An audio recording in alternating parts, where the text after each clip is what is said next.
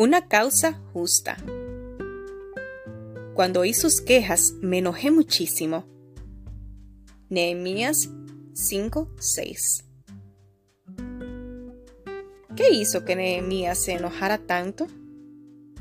Él descubrió que mientras reedificaban las murallas de Jerusalén, los israelitas ricos estaban aprovechando de sus compatriotas pobres.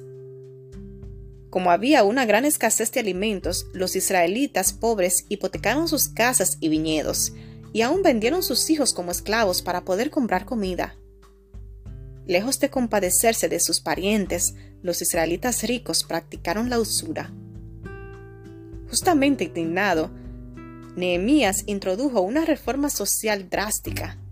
Prohibió la usura y demandó que se devolviera a cada uno sus propiedades y los intereses pagados.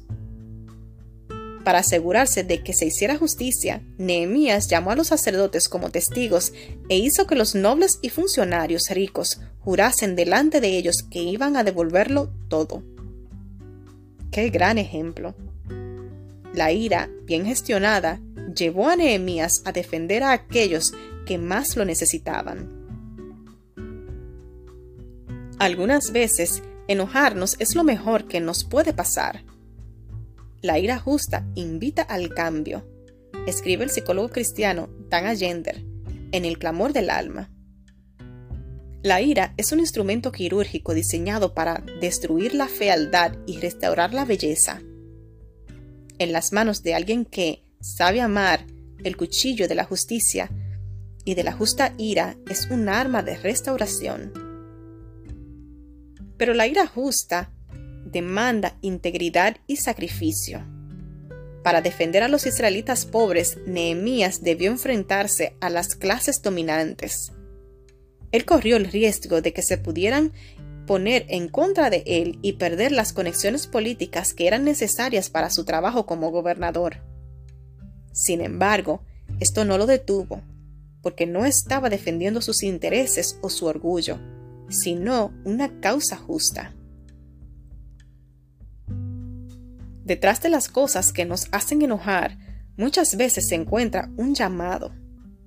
La ira justa es un portal a una misión o a mejorar y profundizar una relación.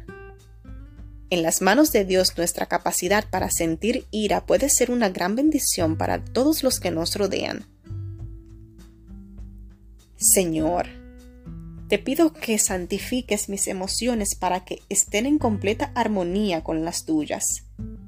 Quiero enojarme por las cosas que te enojan a ti y alegrarme con tus alegrías. Toma mi corazón y límpialo de todo egoísmo, para que pueda sentir más y mejor.